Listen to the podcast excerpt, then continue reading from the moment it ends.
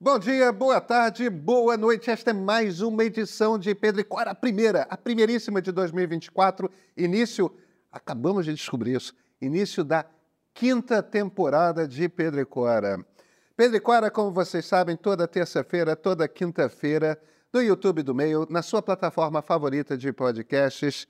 Eu sou Pedro Dória. Ao meu lado está minha queridíssima amiga Cora Ronen. Estamos juntos há cinco temporadas, Cora. É muito tempo. Eu só estou aqui pensando, sabe, cinco temporadas, tadinhos, mal sabem eles. A relação te vem de muito antes disso. É como aquela lembrança do Facebook, né? Vocês são amigos há cinco anos. Ah. Tolinhos. Cora, de que, que falamos hoje? Nós falamos de, do grande caso do final do ano, que foi a questão do choquei e a divulgação das fake news que levaram a moça à morte, né? Pois é, e aí nessa história entra também a questão da Mindate, que não é uma agência que representa o Choquei, é, como muita gente está dizendo que representa, mas que nos ensina muito sobre como se manipula a informação na internet. Vem com a gente.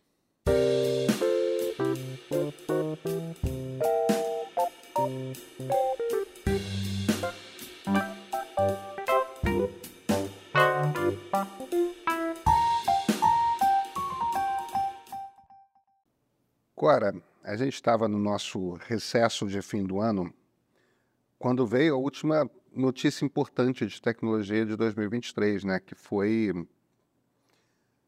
que foi a história daquela fake news, daquela notícia, notícia mentirosa mesmo sobre sobre essa moça Jéssica Canuto.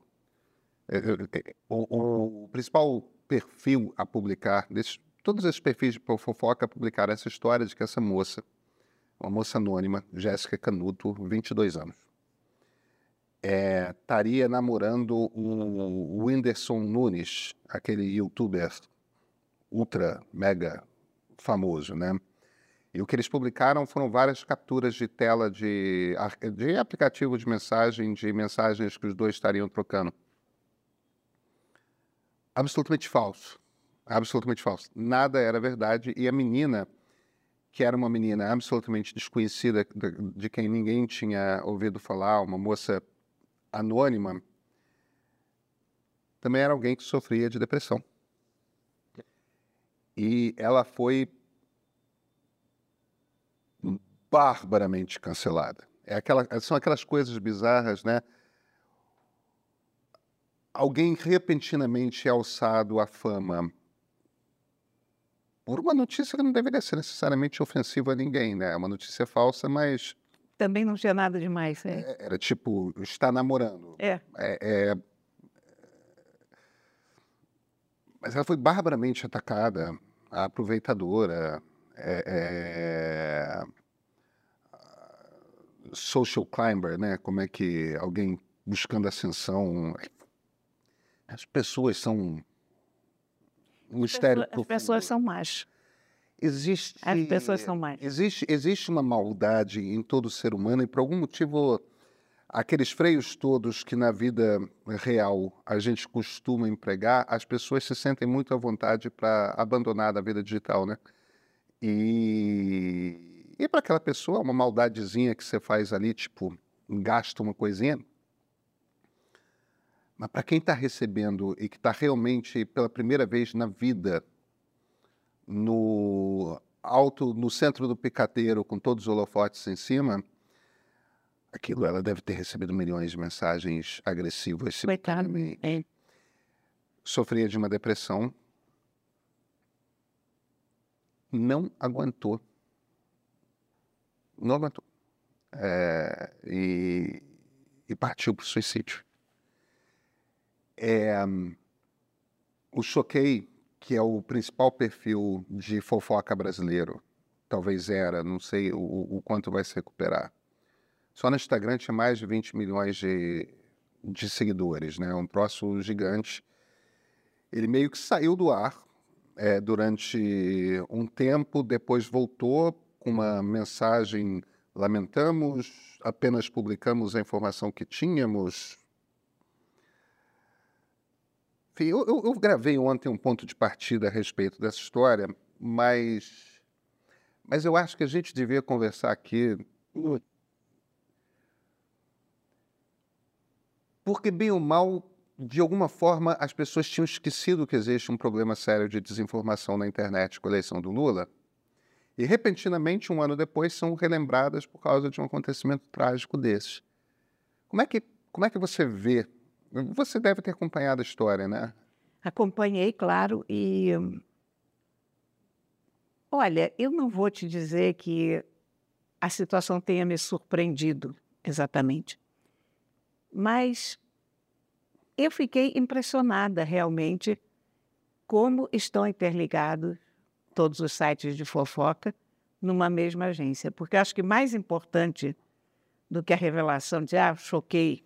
A Mind Date. É importante, Date. é, é importante. E não só a Mind Date, porque a Mind É, Date tá Deixa, deixa eu só fazer agora, uma, né? deixa eu só fazer uma pontuação aqui que é importante, que é a maior parte dos perfis de fofoca de fato estão na Mind Date. Diferentemente do que publicaram é, em vários lugares, a Mind Date não representa o choquei faz dois anos. Sim, É, mas eu, eu acho que... mas perfis é, de fofoca representados pela Mind Date publicaram essa notícia e um deles, inclusive, antes do choquei. Eu, eu acho que o problema é, de novo, a gente perceber a estrutura que está por trás da circulação das notícias na internet. Isso foi, para mim, é o ponto principal dessa história triste toda. Porque as pessoas se queixam da grande imprensa, ah, você não vai ser manipulado pela grande imprensa, venha para a internet, né, venha ter as notícias direto, from the horse's mouth, né, como, como dizem nos Estados Unidos, da boca do cavalo, né, porque teoricamente seria referente às apostas de cavalo e, e você tem a informação do lugar certo, enfim. Só que nisso tudo as pessoas perderam também a perspectiva de que notícia é uma coisa difícil de fazer, que a curadoria da notícia, que é essencialmente o que faz um jornal, o que faz uma revista, o que faz um jornalista, não é para qualquer um. Quer dizer, não é para qualquer um no sentido, é preciso você ter um know-how, é preciso você ter um senso de responsabilidade, é preciso você saber como se faz. Os jornais têm falhado também. A imprensa também tem que rever os seus métodos, porque muitas vezes a gente também está caindo nessa de ir pela velocidade em vez da, da verdade, né? Um caso que eu acho que foi horrível e exemplar foi esse caso do, do hospital em Gaza, que na primeira notícia para New York Times, para Globo, para uma quantidade de, de jornais, foi um ataque israelense ao, ao hospital Al-Shifa, se não me engano, matou 500 pessoas. Essa notícia tinha partido do Hamas. Uhum. E não havia aquele diz Tinha sido, Hamas. na verdade, um foguete da Jihad Islâmica e o Exatamente. número de mortes foi na casa de uma dezena, duas. né? Exatamente. E, aliás, se você olhasse a foto, se você olhasse as fotos, Você veria que o hospital não foi atingido, foi o pátio você, você veria, não era tão difícil apurar. Mas aquela pressa, né? Olha aqui, quando você se torna porta-voz do Hamas, tem uma coisa errada com você.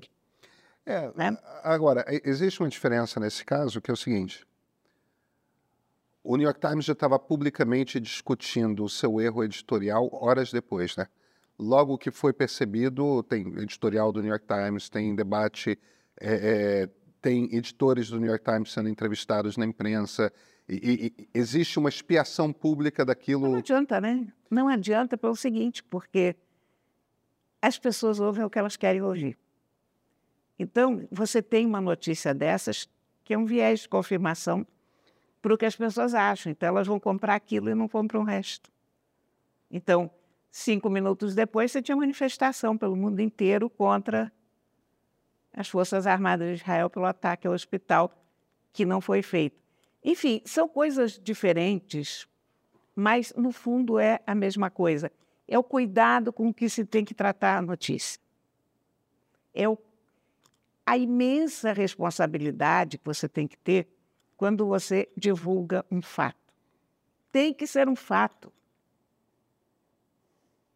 Quando, quando você se diz divulgador de fatos, você tem que divulgar fatos. Você eu, tem que checar os fatos. Mas aí eu volto, Cora. É, eu acho que você não vai discordar de mim de existe uma diferença fundamental que é o seguinte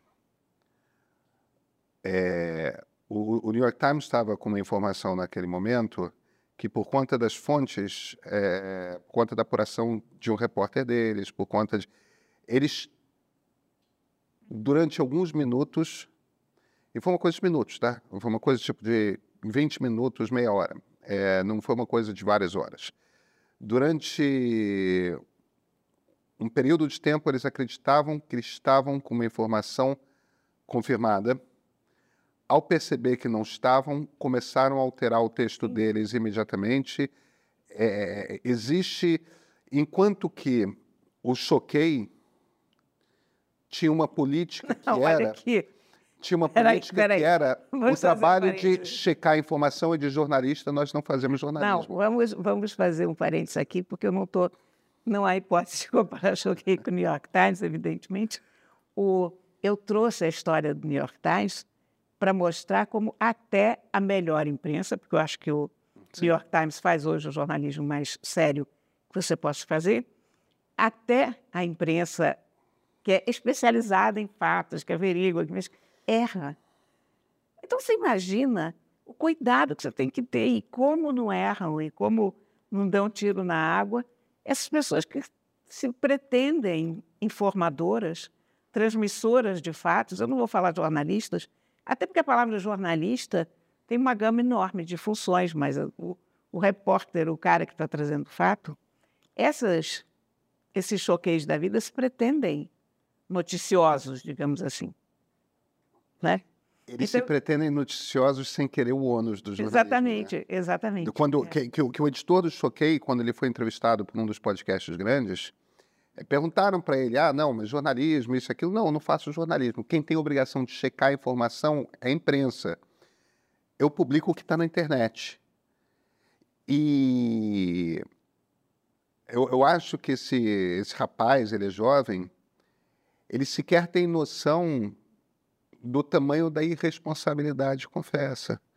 Agora ele tem noção, evidentemente, mas eh, foi preciso que alguém sofresse as consequências, porque aí fica naquela coisa, a fofoca de celebridade é, é só coisa que a gente está falando sobre gente rica e famosa.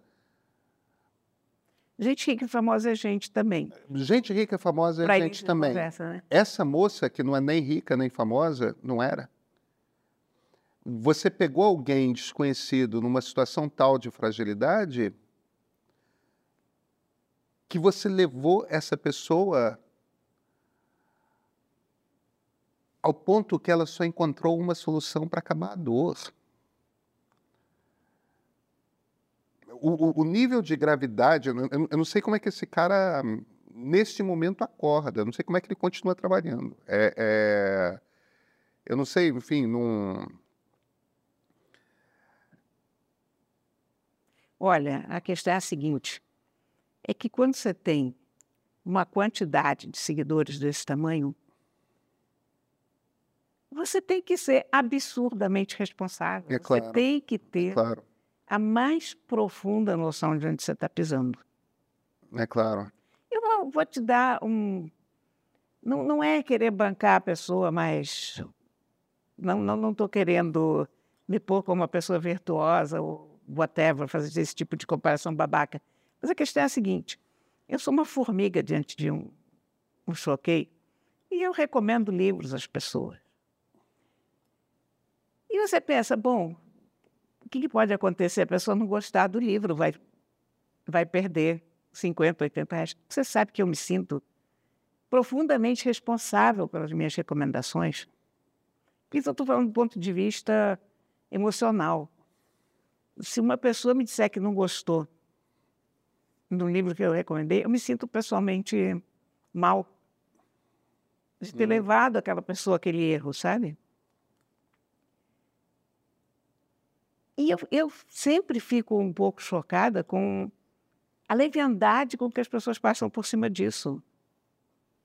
É, de algum, a, a gente passou da, por das um... suas responsabilidades a, com os seus leitores, né? A gente se formou como jornalista na, em redações de um tempo em que você não tinha um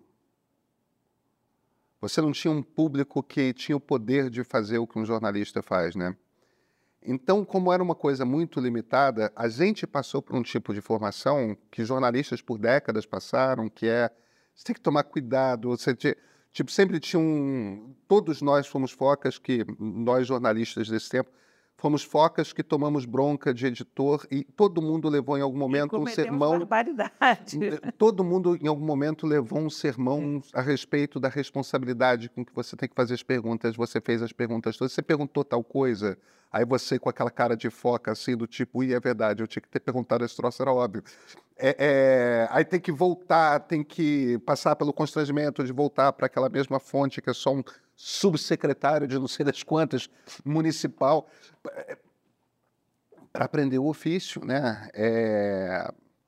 A gente passou pelo rito de a informação que você trouxe não está boa ainda o suficiente para ser publicada. Nós todos passamos uhum. por esse ofício.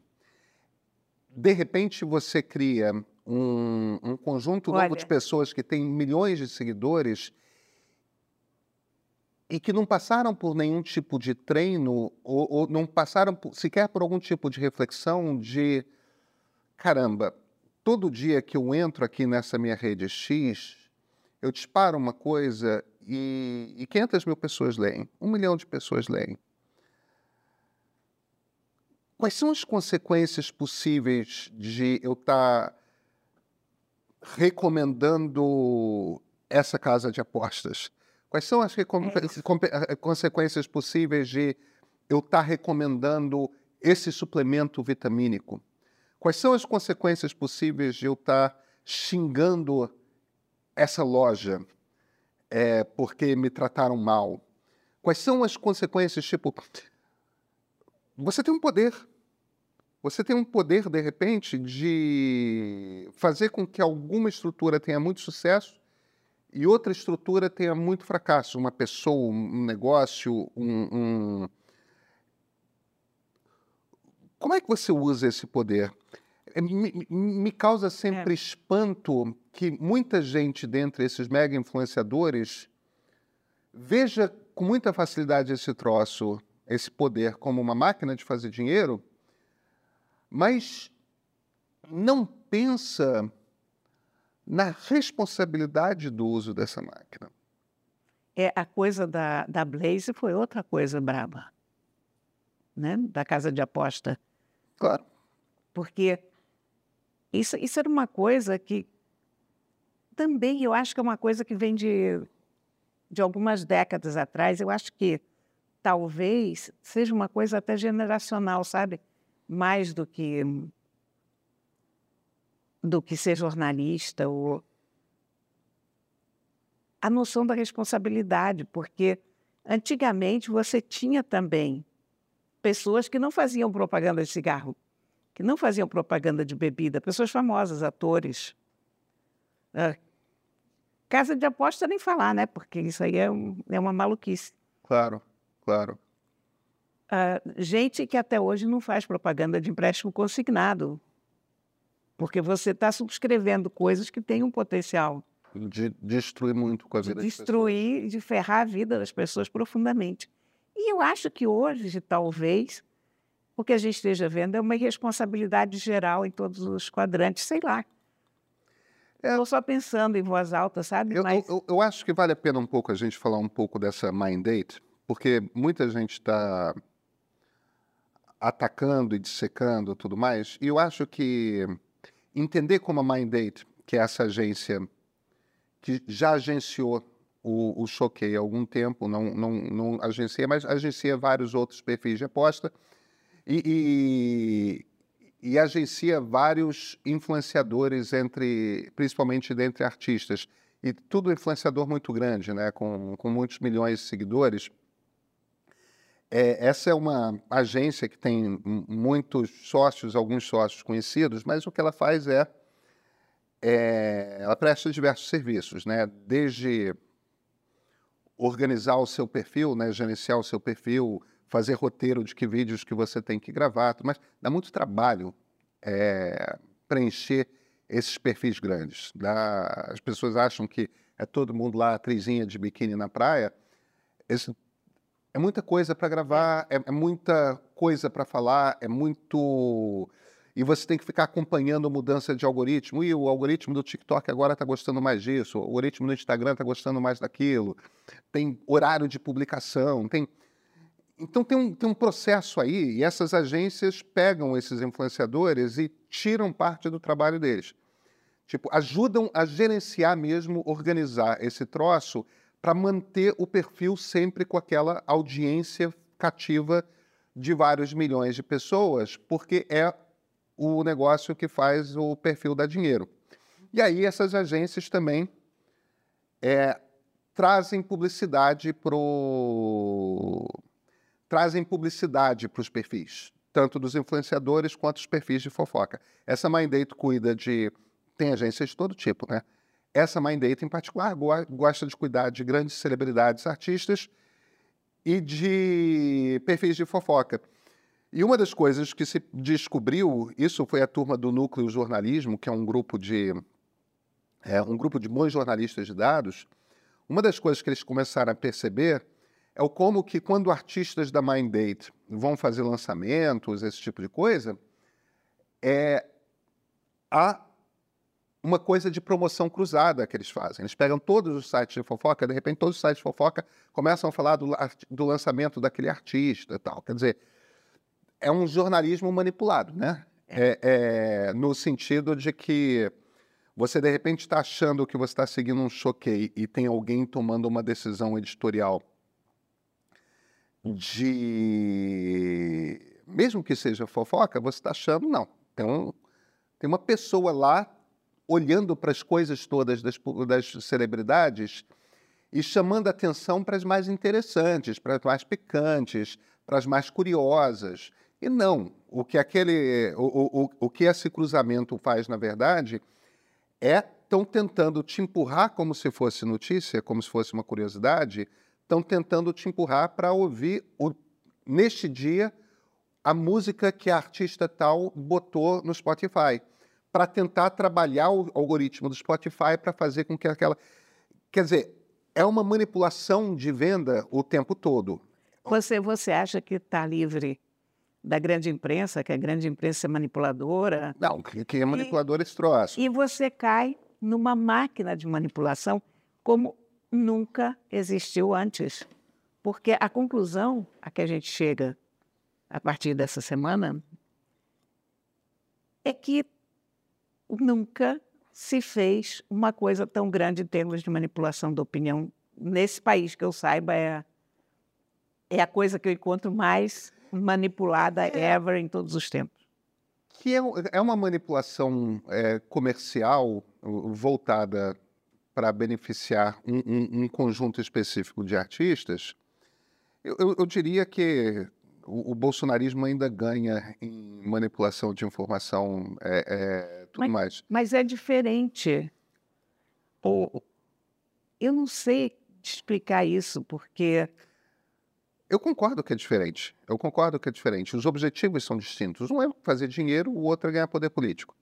É, nesse sentido, o objetivo é diferente. É, não está claro o, o, que eu vejo no. É, de certa forma, os dois são manipulação de informação. É, no caso dos perfis de fofoca gerenciados pela Minddate, é,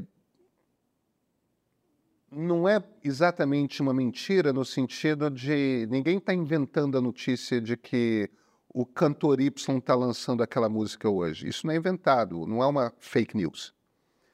É, e, e não existe nenhum elemento que diga que as coisas que não são essas promoções cruzadas sejam Tipo, a, a Mindate não está dizendo para os perfis de fofoca o que, que eles têm que é, publicar. O que eles estão fazendo o tempo todo é um pirateando o outro, né? Um copiando o que o outro tem e, e publicando e divulgando. Na promoção cruzada, para fazer com que tenha ganho financeiro comercial, é que a Mindate entra. Então, não existe propriamente, por parte da agência, não existe qualquer indício de que a agência invente informação falsa. Pois é, mas, mas isso cria. Enquanto que no bolsonarismo tem uma clara coisa de informação falsa. Mas, mas isso cria um sistema de manipulação bizarro, imenso. Ah, claro, é completamente antiético. Sabe, o, porque, teoricamente, você está tá manipulando as pessoas com coisas que você não pode deduzir. Quer dizer, eu não estou sabendo me explicar. Uh, o bolsonarismo, qualquer pessoa vê uma fake news, se tiver dois, dois neurônios, vai descobrir que aquilo é falso. Uma madeira de piroca, a vacina que transforma alguém em jacaré. Olha. É, o problema é que isso não é. Sim, mas escuta, tá bem, tem muita gente com um neurônio na praça disposta a acreditar em tudo, mas Cara, eu, Você está entendendo o que eu estou querendo dizer?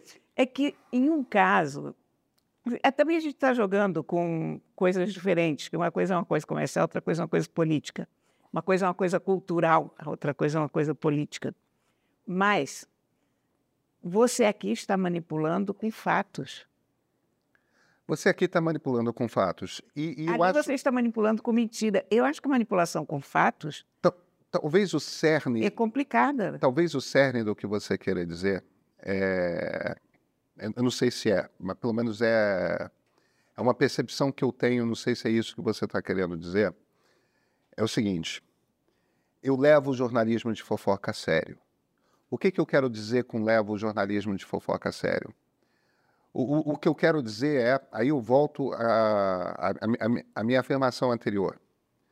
Quando você abre um, um site de fofocas de celebridade, quando você abre um veículo jornalístico que trate, uma revista Caras, uma que trate da vida dos the rich and famous, né, os ricos e famosos, eu acho que existe uma expectativa ali por parte das pessoas de entender como vive essa casta da sociedade, de entender quais são as questões, de, mesmo que seja por uma coisa de fuga, é uma coisa de como são as relações, como são as casas, como são os carros. É, é claro que, por um lado, o atrativo é uma coisa quase lúdica, é uma coisa de uma certa luxúria, é uma coisa, mas é também uma coisa de compreender quais são as possibilidades se você pode tudo. É, você quer entender algo a respeito da vida humana, mesmo quando você está lendo fofoca? Entendeu? Como é viver se você é uma pessoa muito famosa e, portanto, pode atrair muitos parceiros ou parceiras? Como é se você é uma pessoa muito rica e você pode. não tem limites de gasto? Você está tentando entender algo a respeito da sociedade.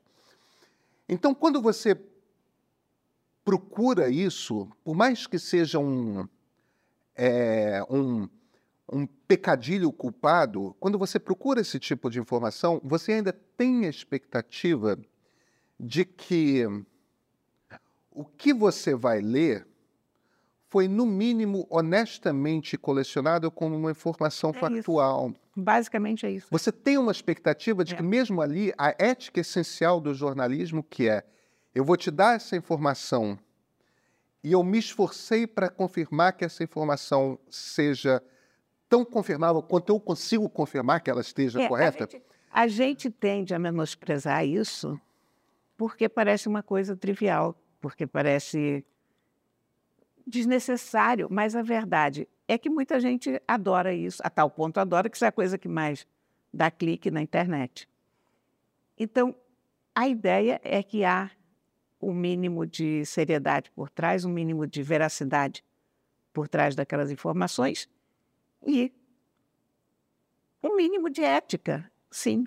Porque não é porque você está mexendo com uma matéria trivial que você não vai ter ética. Agora, quando você acha que você está vendo as opiniões de 30 pessoas diferentes e, na verdade, você está vendo a mesma opinião, replicada de várias formas, ali há, um, há uma manipulação cultural, há uma manipulação do gosto coletivo da sociedade que é muito complicada e perigosa.